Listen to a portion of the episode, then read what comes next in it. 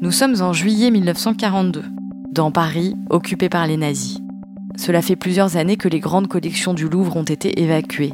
Il n'y a aucun touriste dans le jardin des Tuileries, pas même des promeneurs autour des bassins, juste quelques patrouilles allemandes qui effraient les pigeons. Du côté de la place de la Concorde, il y a le musée du jeu de paume. Avant la guerre, c'était un lieu d'avant-garde où on accueillait des peintres et des sculpteurs étrangers. Mais en 1942, tout ça n'est qu'un lointain souvenir. Ses colonnes majestueuses et sa hauteur sous plafond sont annexées par les nazis. De l'ancienne équipe de conservateurs français, il ne reste qu'une seule personne, une femme nommée Rose Valland. Depuis le début de l'occupation de son lieu de travail, elle a pris un cahier et elle y note tout ce qu'elle voit. Elle note des arrivages massifs, de caisses et de caisses d'œuvres d'art. Elle note les noms des peintres, des tableaux et des gens qui passent sous ses yeux, et parfois disparaissent. Le 16 juillet 1942, par exemple, elle note La plupart des grandes collections juives ont déjà été expédiées en Allemagne. Deux tableaux faisant partie de la collection des œuvres réprouvées, La fenêtre ouverte de Matisse et Portrait de femme de Renoir, ont été sortis du musée et n'ont pas été rapportés. Et là, dans ses notes, Rose Valland se demande Ces tableaux ont-ils été vendus? Ont-ils été échangés?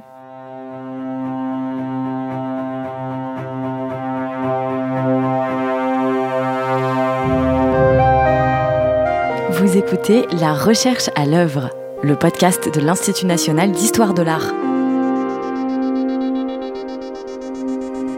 Je m'appelle Anne-Cécile Genre et à chaque épisode, des chercheuses et chercheurs me partagent leurs travaux, leurs découvertes, leurs questions et parfois leurs doutes sur les sujets qui les passionnent.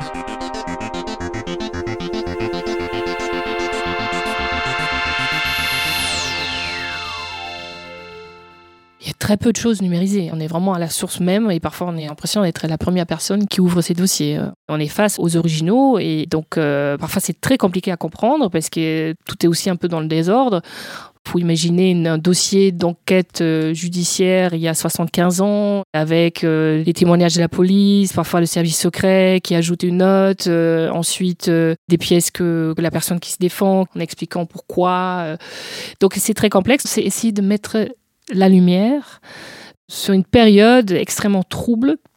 Bon, les historiens, euh, purement historiens, ont énormément travaillé sur ces années, on sait énormément de choses, mais du point de vue histoire de l'art, ça reste quand même assez flou et on n'est pas forcément là pour juger. Moi, je pense qu'on est là, on a, on a envie de comprendre maintenant. Les recherches d'Inès Rotermund-Reynard portent non pas sur des œuvres, mais sur des gens elle répertorie les différents acteurs du marché de l'art sous l'occupation, c'est-à-dire les nombreux galeristes, marchands, experts, qui sont actifs pendant cette période trouble et qui pour certains figurent dans les cahiers de Rose Valland. C'est une des sources, pas du tout la source principale, parce que nous travaillons sur le marché de l'art euh, et Rose Valland était conservatrice des musées nationaux. Mais évidemment, c'est un peu la héroïne française qui a permis euh, beaucoup de clarté en fait après la guerre sur les œuvres spoliées par les nazis. Et grâce à ces notes, on a pu euh, restituer beaucoup d'œuvres après la guerre mais c'est le regard d'une personne. Ce qui manque en fait, c'est de contraster, de comparer avec d'autres sources. Et on se rend compte qu'il y a des marchés parallèles, il y avait des acteurs euh, français, allemands. Euh, et ces gens-là font un trafic parce qu'il faut savoir aussi, ce lieu, le jeu de paume, c'est aussi un centre de tri. Le goût nazi a exclu ce qu'on appelle aujourd'hui l'art moderne du XXe siècle, enfin qui était déclaré par les nazis art dégénéré. Donc là, vous avez une salle qui s'appelait déjà à l'époque la salle des martyrs, dans laquelle seront exposées ces œuvres-là. Alors, Rose Valor parle de, certaines destructions. Elle, parle dans son livre que des œuvres ont été brûlées.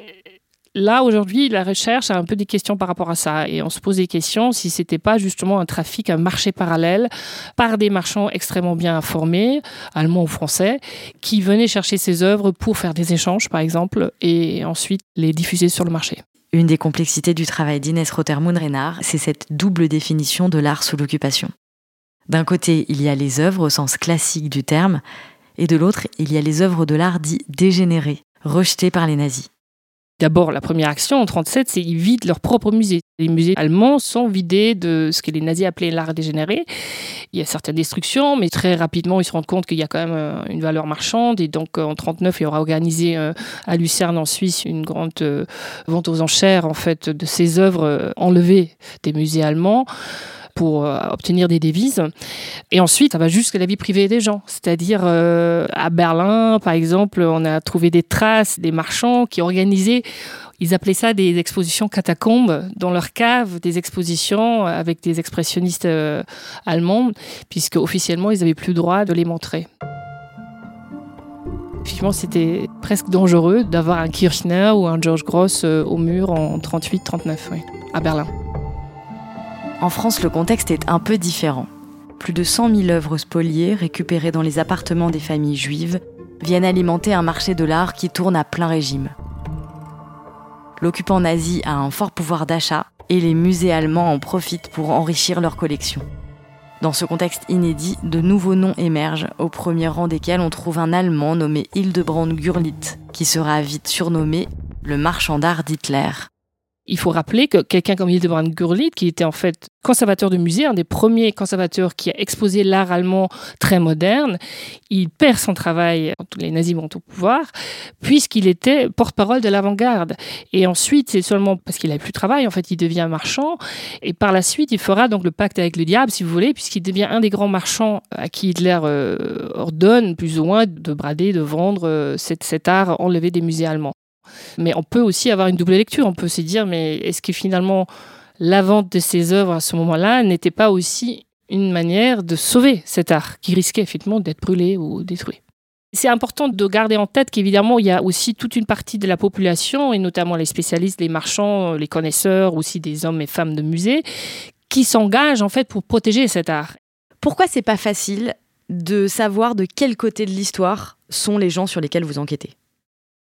Alors, je vais peut-être vous donner un exemple d'un marchand qui n'est pas très connu, mais sur lequel on est tombé en enquêtant dans l'archive privée de ce marchand Gurlitt, qui a été découvert donc, il y a quelques années chez, son fils. On a trouvé des traces, notamment dans ses livres de stock, donc qui notait tous les achats et les, ventes. On a trouvé euh, ce nom, Hans Lenthal. En fait, c'était un, juif euh, autrichien qui était exilé euh, en France et qui était visiblement très actif. Il a beaucoup acheté, beaucoup vendu. Et en fait, c'est trompeur. À force de comprendre, dépouiller les différentes sources, on s'est rendu compte que c'était lui-même un, donc un victime, un, juif euh, qui a déjà fui euh, son pays natal et qui a probablement été actif sur le marché de l'art pour sauver sa peau grâce à des correspondances qu'on a trouvées après-guerre entre lui et Gurlitt et d'autres sources, on s'est rendu compte que ce personnage, en fait, a donné son nom, il était prête-nom pour beaucoup de transferts, beaucoup d'achats et ventes. C'était pas du tout lui qui est au cœur de ces transactions.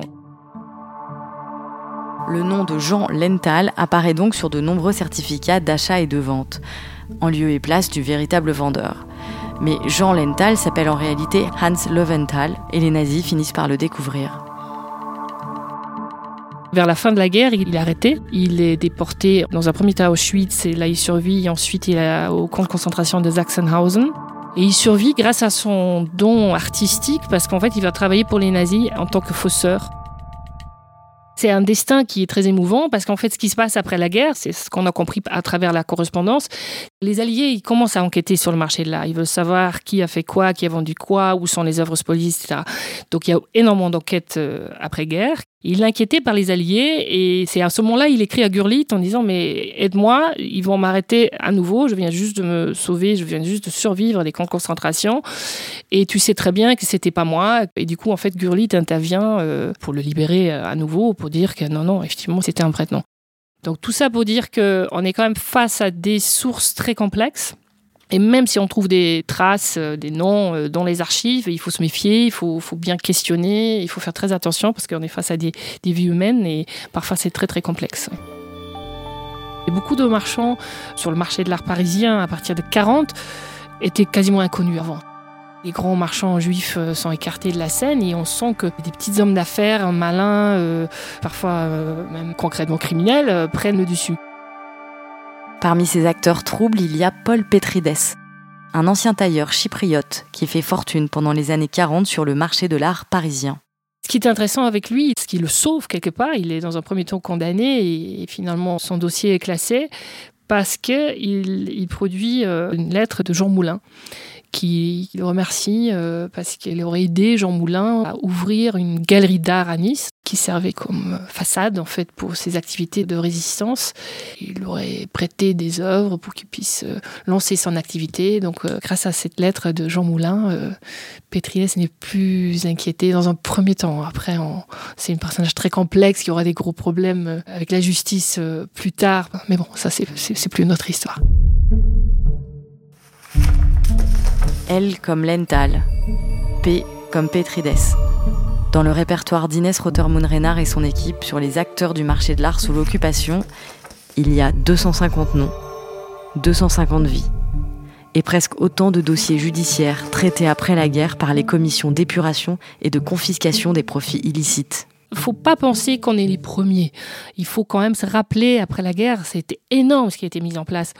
Ce qui a été oublié à ce moment-là, c'est là-dessus où, c'est nouveau maintenant, c'est le sort, ce sont les victimes, les juifs. On sent vraiment dans la récupération artistique, je pense qu'il y avait une volonté dans un premier temps de rapatrier de patrimoine français. Et on n'a pas très bien compris, ou enfin à l'époque le regard était autre, qu'il s'agissait quand même des spoliations, c'était des collections privées des juifs qui souvent sont plus jamais revenus. Et d'ailleurs, c'est très intéressant parce que la première exposition qui a été organisée en 1946 de ces œuvres que l'Allemagne a, restituées, c'était une exposition patrimoine français. Et il y a deux catalogues. Et en fait, très rapidement, ça a été corrigé et on a mis dans un sous-titre des collections privées. Donc vous voyez bien qu'il y a là une sorte de déni. Et d'ailleurs, ça se voit très bien dans les témoignages des gens qui rentrent des cons. Hein. Quand il suffit d'écouter Simone Veil, quand elle est rentrée à Paris, elle dit c'était horrible. Personne ne voulait entendre ce qu'on avait vécu. Pour la France, je pense au discours de Chirac de 95, c'est assez récent que la politique officielle française a reconnu la responsabilité de Vichy. Hein, pendant très longtemps, je pense que cette première génération après-guerre euh, a beaucoup vécu dans ce mythe que les Français étaient tous résistants. Et donc maintenant, on sent, et ça je le sens beaucoup en échange aussi avec cette jeune génération de chercheurs, des gens qui ont aujourd'hui entre 23 et 30 ans et qui les jeunes Français qui veulent savoir, qui disent non, mais moi, je, on n'est pas dupe, on a envie de comprendre. Euh, et tout ça, c'est peut-être encore assez nouveau. Moi, j'ai parfois peur, avec une base de données sur les acteurs, ça paraît très, euh, j'ai envie de dire zarlich en allemand, euh, c'est très objectif, c'est très... Et parfois, j'ai peur de remplir les cases. Ça fait exploser les cases. C'est-à-dire, on peut rassembler des informations, bien sûr, sourcer, dire voilà, on a telle et telle source sur telle personne, mais ça s'arrête pas là. Il faut se dire ça, c'est une base pour comprendre, mais après, il faut aller au-delà. Je pense à un autre galeriste, euh, Ali Lebel, qui était à Paris, qui avait plus le droit de travailler. Sa galerie était arianisée. Et en même temps, visiblement, il quitte pas Paris, il est au fond de son magasin, il, reste actif. Et après la guerre, donc il y a des enquêtes qui sont menées par rapport à, son activité, parce qu'évidemment, les autorités françaises trouvent euh, des documents euh, le concernant. Et il se défend en disant, mais oui, bien sûr, j'ai vendu, j'ai essayé de vendre les œuvres les moins importantes, mais j'étais obligé, mon frère était déjà déporté à Drancy, et pour libérer mon frère, ben, j'ai trouvé des tableaux. Donc euh, c'est là aussi on voit que tout n'est pas noir et blanc il y a énormément de zones euh, grises. Les archives judiciaires sont restées inaccessibles pendant 70 ans. Leur ouverture récente permet à la recherche d'avancer enfin, mais avec la plus grande prudence. Chaque nouvelle source qui s'ouvre peut potentiellement remettre en question les autres, et tout n'a pas encore été découvert. C'est un projet euh, en coopération avec euh, l'Université technique de Berlin, avec ma collègue Elisabeth Furtwängler qui dirige le programme euh, là-bas. Et donc l'idée, c'est de croiser les sources, parce que tout est dispersé, hein, les archives en Allemagne, en France, partout au monde. A aussi toute la question de la Russie, hein, parce que ça, il faut peut-être aussi l'évoquer, parce que la Russie n'avait pas du tout une politique de restitution après la guerre la France, euh, les États-Unis et l'Angleterre appliquent cette politique de la restitution, mais les Russes, non, ils ont dit non, non, euh, nous, on nous a tellement volé nos musées, détruit euh, les vies humaines et, et donc on ne restitue pas. Donc là, il y a toujours un peu ce mythe, un jour on trouvera des œuvres en Russie, et certainement on pourra trouver. Moi j'ai vu ça du point de vue de, des fonds d'archives. Euh, c'était pareil. Hein. Pendant 70 ans, on pensait que beaucoup de fonds d'archives avaient été détruits, ben, notamment de ces, exilés euh, juifs allemands qui, dont leur appartement a été spolié en France. Et en fait, euh, on s'est rendu compte après la perestroïka qu'à Moscou, il y avait encore les archives spéciales qui étaient accessibles uniquement au KGB. Et en fait, là, il y avait tous ces documents. Donc là, on a, oui, quand on voit ça, on s'est dit, mon Dieu, mais s'il y a des documents, il doit y avoir des œuvres. Vous y êtes allé en quelle année? Moi, la première fois, je suis allée euh, en 2008, mais après, je suis retournée à plusieurs reprises et je me souviens encore avoir marché dans le couloir et j'entendais les, bruits des machines à écrire parce que les assistants avaient les machines à écrire, ils n'avaient pas d'ordinateur. Et, ça, ça reste assez impressionnant. Dans un premier temps, si on parle pas russe, il faut des interprètes parce qu'il faut remplir plein de papiers en, cyrillique, en russe, euh, rien que pour accéder euh, aux inventaires et vous attendez qu'on vous apporte les boîtes. Euh, c'était impressionnant parce qu'il y avait des, une dame très âgée qui poussait des chariots euh, de supermarché avec les boîtes et, qui apportait ces documents. Mais bon, après, sinon, c'est un peu comme nous, tous les archives au monde. Simplement, ils avaient un peu moins de moyens. Ces papiers fragiles sont répartis dans des archives aux quatre coins de la planète. Inès Rotermund-Renard et ses équipes les relient les uns aux autres dans ce qu'ils appellent un répertoire, mais c'est en réalité une grande base de données dans laquelle ils croisent les compétences de chercheurs qui n'ont rien à voir avec l'histoire de l'art. Des juristes, des historiens politiques et même des spécialistes de l'intelligence artificielle. On pourrait faire des graphes, on pourrait voir, voilà, euh, par exemple aussi en croisant tout simplement les informations d'une première page de catalogue de vente où vous voyez tel commissaire-priseur a travaillé avec tel expert et tout ça à Drouot à tel moment. Toutes ces données-là seront croisées et on pourra filtrer, on pourra plus facilement comprendre qui travaillait avec qui et comment et qui vendait quoi à quel moment. Dans le cadre de l'enquête euh, Gurlit, euh, ils se sont rendus compte qu'un marchand comme Raphaël Gérard, il avait un certain numérotation. La numérotation des tableaux est un moyen répandu chez les marchands d'art pour garder une trace administrative de leurs transactions. Et chacun a sa méthode. Ils mettaient des numéros dans différentes couleurs, dans différentes tailles. Et donc euh, là, tout de suite, évidemment, on est alarmé si on voit ce genre de numéros sur le dos d'un tableau. On, sait que Raphaël Gérard avait en main ce tableau. Mais là encore, il faut faire attention parce que parfois les inscriptions se trouvent sur le cadre et un cadre, ça se change. Donc on a eu quand même des cas déjà de restitution d'œuvres où on s'est rendu compte qu'en fait les inscriptions sur le cadre étaient fausses parce que le cadre a été changé entre-temps.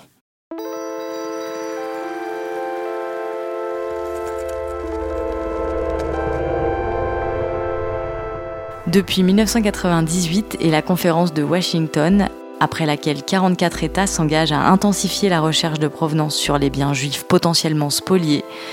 Toute transaction d'œuvres d'art effectuée entre 1933 et 1945 peut être remise en cause.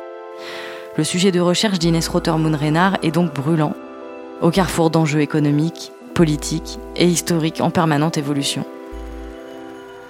Nous, ce qu'on peut apporter du point de vue de la recherche, c'est des informations objectives, des sources, toujours les sources, parce que ça peut aider des familles, bien sûr, euh, qui ont parfois juste aussi des morceaux d'informations et qui vont, grâce à nos recherches, pouvoir mieux retracer euh, la provenance euh, d'une œuvre spoliée de leur famille, mais aussi des musées. Moi, j'ai toujours un peu cet espoir que, en avance ensemble, musée et particulier, et que ça reste pas seulement dans un conflit. Je pense qu'il est très important qu'il y ait un dialogue. On sent parfois il y a une manipulation médiatique, euh, il y a des intérêts aussi. Moi, j'étais scandalisée parce que dans le passé, j'ai témoigné euh, lors d'un procès euh, à New York. et c'est vrai qu'aux États-Unis, on voit peut-être encore beaucoup plus fort qu'en France ou en Europe l'enjeu financier. On voit à quel point certains avocats puissent manipuler l'histoire.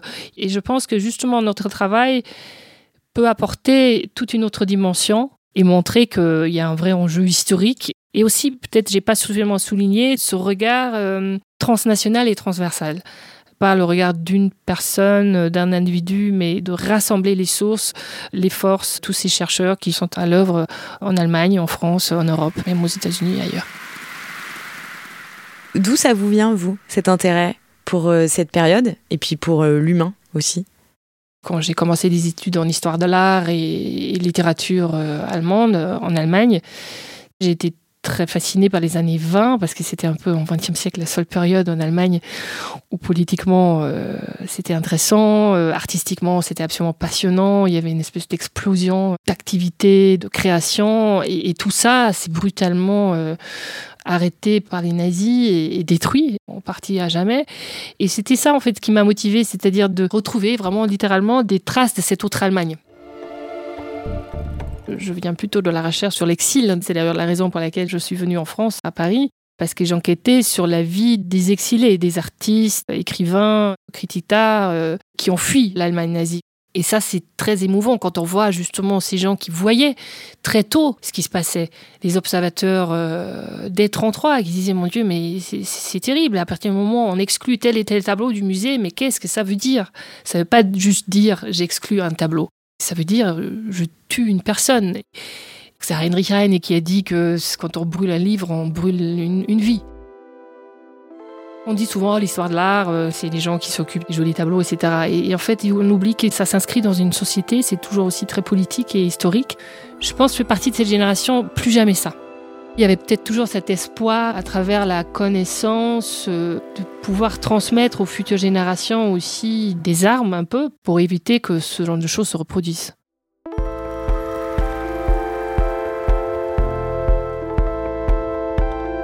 Pour en savoir plus sur les avancées d'Inès Rotermund-Reynard et ses équipes, vous pouvez accéder en ligne au blog du projet à l'adresse rama-inha.hypothèse.org, RAMA comme répertoire des acteurs du marché de l'art et INHA comme Institut national d'histoire de l'art, le producteur de ce podcast en partenariat avec Beaux-Arts Magazine.